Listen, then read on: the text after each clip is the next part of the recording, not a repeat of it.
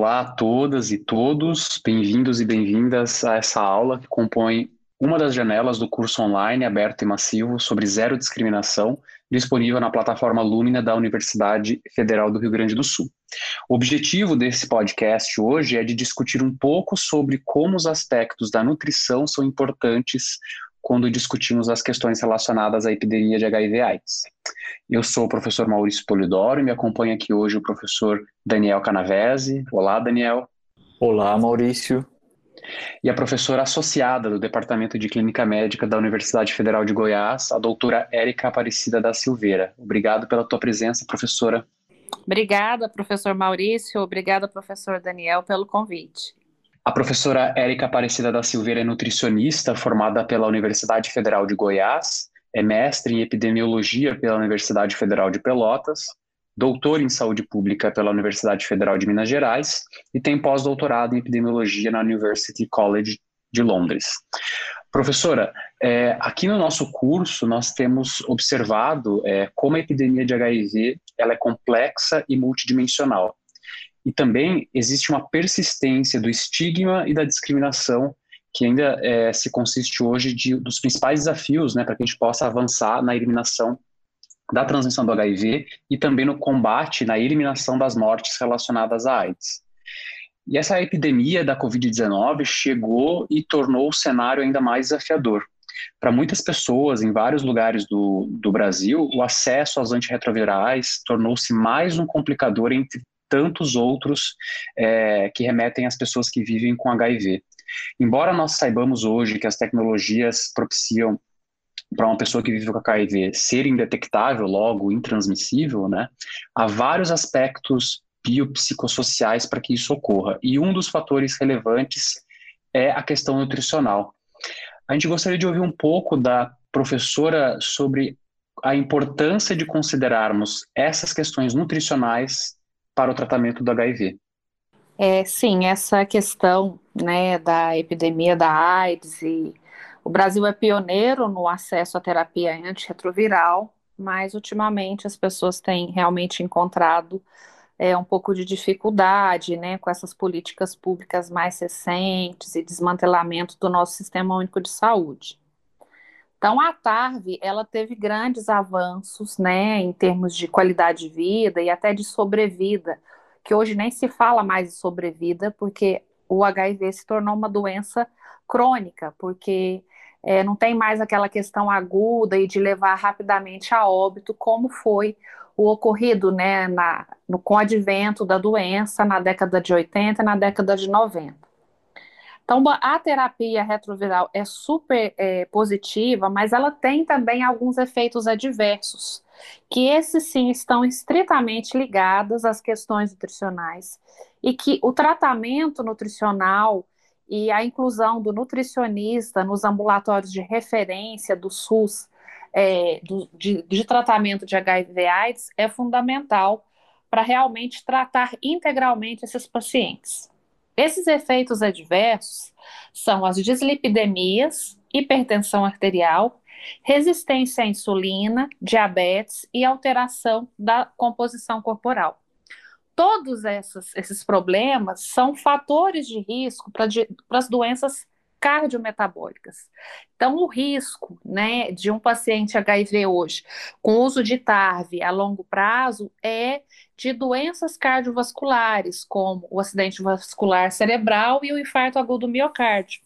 E, nesse sentido, a nutrição pode realmente diagnosticar precocemente ou mesmo prevenir a ocorrência é, de todos esses efeitos adversos, desses distúrbios, para evitar que esses pacientes venham a óbito precocemente, não pelo HIV, mas por doença cardiovascular. E para aqueles que não têm acesso à terapia antirretroviral, é, o mais comum é a ocorrência de doenças oportunísticas, desnutrição, que podem sim aí é, levar a óbito precocemente, porque a doença não é tratada e muitas vezes os pacientes, por ter o, o sistema imune deficitário, uma simples pneumonia né, pode acarretar é, a morte desse, desse indivíduo. Tá? Então é muito importante que se faça um diagnóstico aprofundado desses indivíduos, né, feito não só pelo médico, mas tem toda a parte de diagnóstico nutricional individualizado e criterioso que é necessário fazer no paciente com HIV. Obrigado, professora Erika, pela sua contribuição, pela sua participação. E eu gostaria de agora é, tocar num outro aspecto que nós temos abordado no curso, é, principalmente na esteira do que os movimentos sociais já vêm sinalizando há um bom tempo, né, que é a necessidade da atenção primária em saúde acolher e fornecer informações confiáveis, né, que possam, é, na série de ações que os profissionais de saúde desempenham, favorecer para a aderência das pessoas que recentemente descobriram a sua condição sorológica, né, é, ou aquelas pessoas que estão com tratamento antirretroviral. A adesão é um, é um, aspecto de bastante importância. Mas, novamente, né, a questão do estigma, a discriminação, elas vão criar barreiras no acesso né, e nas ações do serviço de saúde para que a gente tenha um bom acolhimento e a criação do vínculo, que a gente sabe é um, um aspecto fundamental para o atendimento do cotidiano dos nossos usuários e usuárias do serviço de saúde.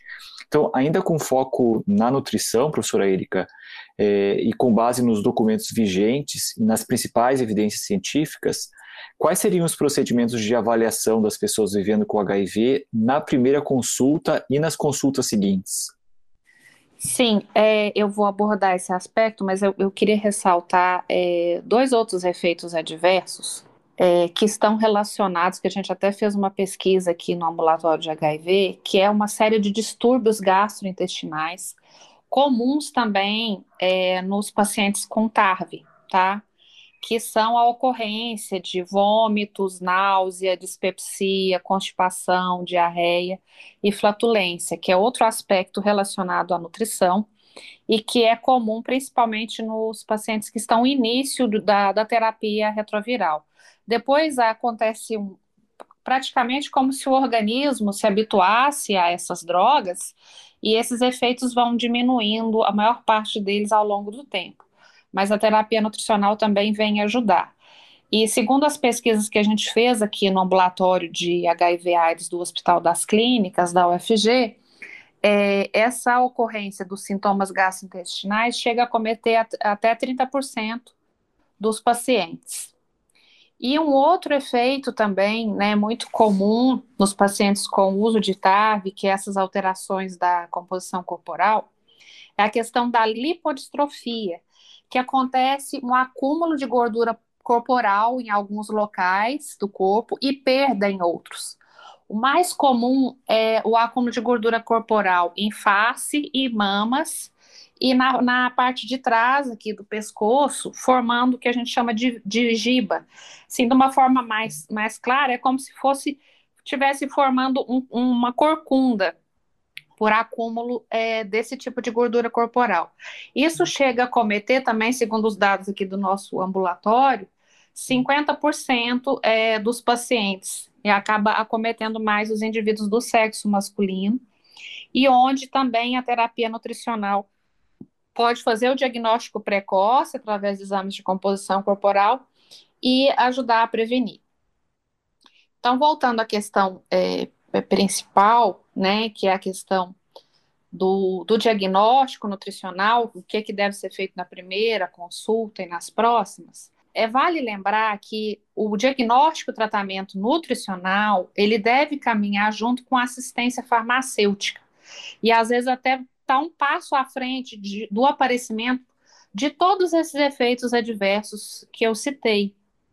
Mas, infelizmente, o que a gente observa é que nos ambulatórios né, de referência, tanto nos hospitais escola, quanto na atenção primária do Sistema Único de Saúde, não há nutricionistas, na maior parte dos casos, é, junto da equipe multidisciplinar que deve tratar esses pacientes. Então, isso é uma carência muito grande no nosso país de, dessa assistência nutricional, de ter nutricionistas, o que acaba né, levando a esses pacientes a um, um, prognóstico pior, porque acaba que o foco fica muito somente na assistência farmacêutica desses pacientes. Então, assim, é, em relação à parte do, da avaliação nutricional, é importante avaliar na primeira consulta os antecedentes familiares, principalmente diabetes e doenças cardiovasculares, porque o paciente vai ter uma predisposição maior a desenvolver esses problemas. É, a avaliação né, é, do risco cardiovascular, existe uma escala própria para isso, que é a escala de Framingham, uma avaliação antropométrica, que vai incluir aí algumas circunferências, como a circunferência da cintura, a circunferência do pescoço, do braço, do quadril e da coxa, é, o cálculo do índice de massa corporal e o, cálculo da relação cintura é, quadril. Essa parte antropométrica está mais ligada, né, a avaliar se o paciente pode desenvolver a síndrome de wasting, que é uma perda progressiva é, de peso, que é mais comum nos pacientes que não estão em uso da, da medicação, da TAV, e as outras medidas são mais para o controle né, de obesidade e da própria lipodistrofia. Isso com relação às medidas antropométricas. Tem também uma série de exames bioquímicos que devem ser avaliados, tá? É, como, por exemplo, é, para avaliar né, a questão da dislipidemia, colesterol total e frações, a questão da resistência à insulina e o diabetes, a glicemia de jejum, insulinemia e hemoglobina glicada.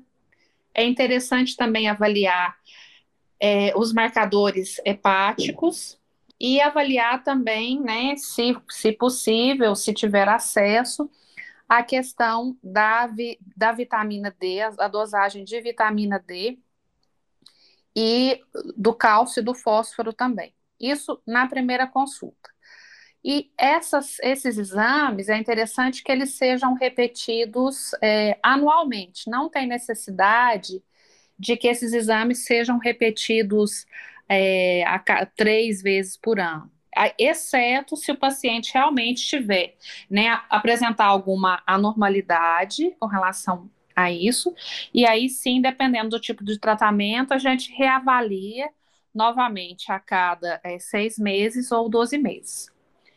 É, outros exames bioquímicos, né, que é importante, inclusive, geralmente o médico já pede na primeira consulta, mas é fundamental que o nutricionista avalie para verificar se tem a necessidade de interferir é, na dieta, incluindo alguns alimentos ou re retirando alguns alimentos, é o ácido úrico para avaliar a questão de gota, né, ou até a ocorrência provável de alguma é, doença infecciosa aguda, a questão da albumina também é importante. É, além da vitamina D e do cálcio, né, avaliar o, o, o ferro e os parâmetros do, hema, do hematócrito, é, tanto a série vermelha como a série branca, e para avaliar também os aspectos inflamatórios, a questão da proteína C reativa e uh, outros exames também relacionados à insuficiência renal, como ureia e creatinina. São esses os exames assim mais é, é, importantes, né? São exames, a maioria deles, bioquímicos e de, e de baixo custo. A questão da lipodistrofia, se for possível avaliar no paciente uma densidade, fazer um exame de densitometria corporal total para avaliar mais a fundo a composição corporal desse paciente, percentual de gordura corporal e de massa magra. Além da massa óssea, seria importante, mas muitos locais não têm esse equipamento, é um exame que muitas vezes não, não, não tem acesso a maioria dos pacientes do SUS, exceto em alguns hospitais escola, que é possível fazer esse exame. Então, esses exames, principalmente, né, de dislipidemia, essa parte do diabetes, da glicemia de jejum, se o paciente tiver alteração, é importante estar repetindo a cada três ou seis meses.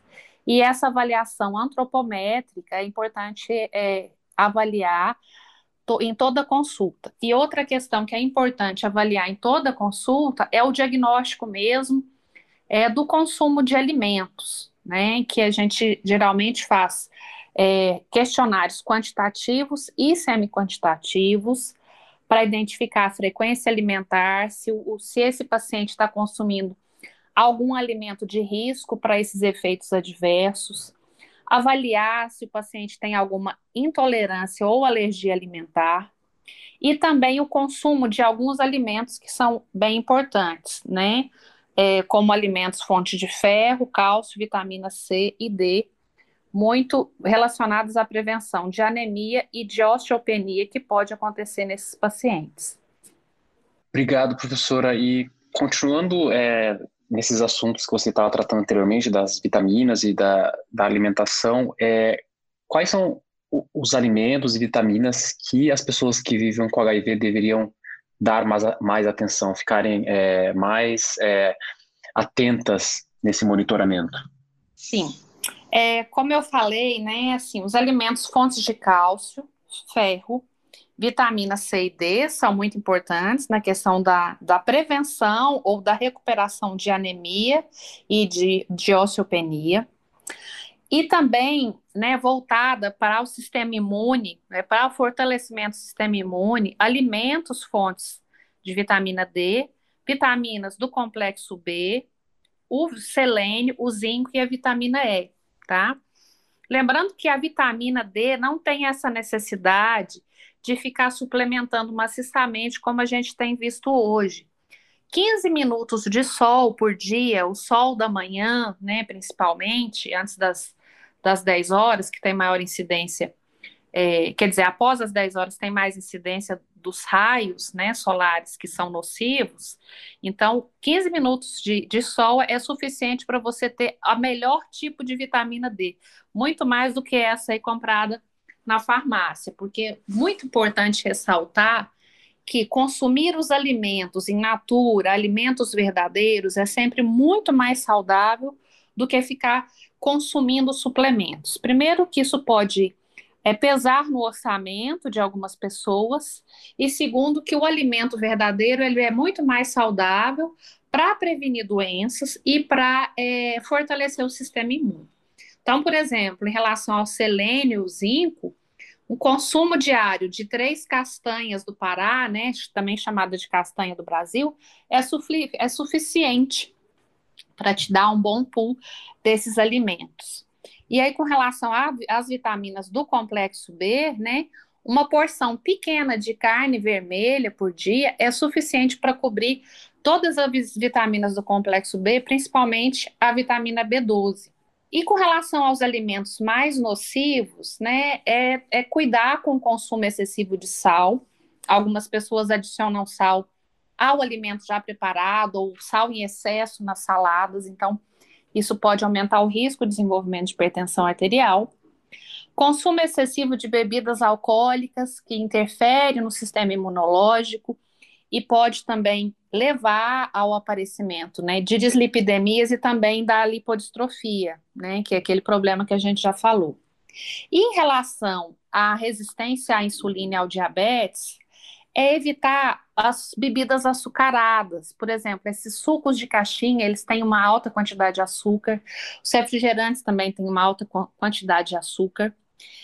E é, dá preferência sempre, em vez de sobremesas com doces, é, dá, dá preferência a sobremesas tipo saladas de fruta, ou mesmo comer uma fruta, né, uma fruta pequena, que é muito mais saudável, porque está ingerindo uma quantidade menor é, e, de, de, de açúcar, que é o açúcar da fruta que tem, que é a frutose, mas é mais saudável, e a fruta também tem fibras e vai conter também vitaminas e minerais, o que é muito mais saudável.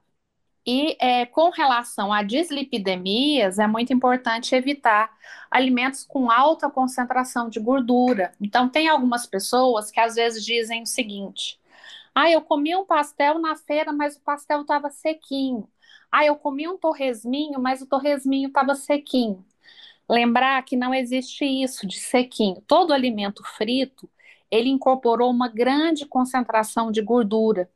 E essa gordura da fritura não é uma gordura saudável, é uma gordura que vai sim aumentar o risco de ter um colesterol elevado, tá? Um LDL elevado e de triglicérides elevado. Então é evitar dá sempre preferência a alimentos assados.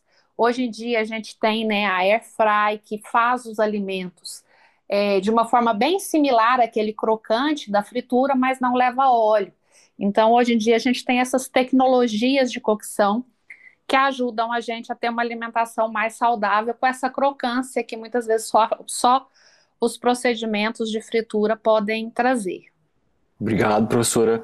E para finalizar aqui a nossa conversa, eh, eu gostaria de perguntar eh, se pudéssemos né, fazer um, um, elenco aqui de situações mais comuns relacionadas às questões nutricionais das pessoas vivendo com HIV entre os profissionais de saúde, é, sobretudo aqueles e aquelas que estão na atenção primária de saúde, que situações nós deveríamos estar mais atentos e atentas? A situação mais comum assim dos pacientes que estão em uso de TARV é realmente, porque hoje em dia a gente está vivendo uma epidemia, ou melhor, uma pandemia de obesidade mundial.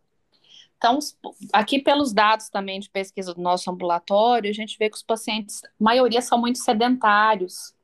Então, assim, é importante manter a atividade física, manter uma dieta o mais saudável possível, principalmente nesse sentido de evitar as dislipidemias, que é o colesterol elevado, que é o LDL elevado, que é o triglicérides elevado e o HDL, que é o colesterol bom baixo. Então tem que focar principalmente nessa questão de evitar a obesidade, evitando a obesidade.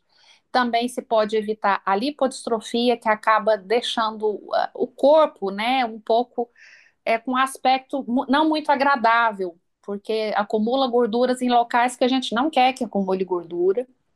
Então, é algo, do ponto de vista até estético, indesejável, e o aspecto estético acaba sim interferindo na qualidade de vida. Então, o exercício e a dieta saudável vai evitar a obesidade, vai evitar a lipodistrofia e vai evitar a dislipidemias, que é o, o, evento, o efeito adverso mais comum dos pacientes em uso de TARV.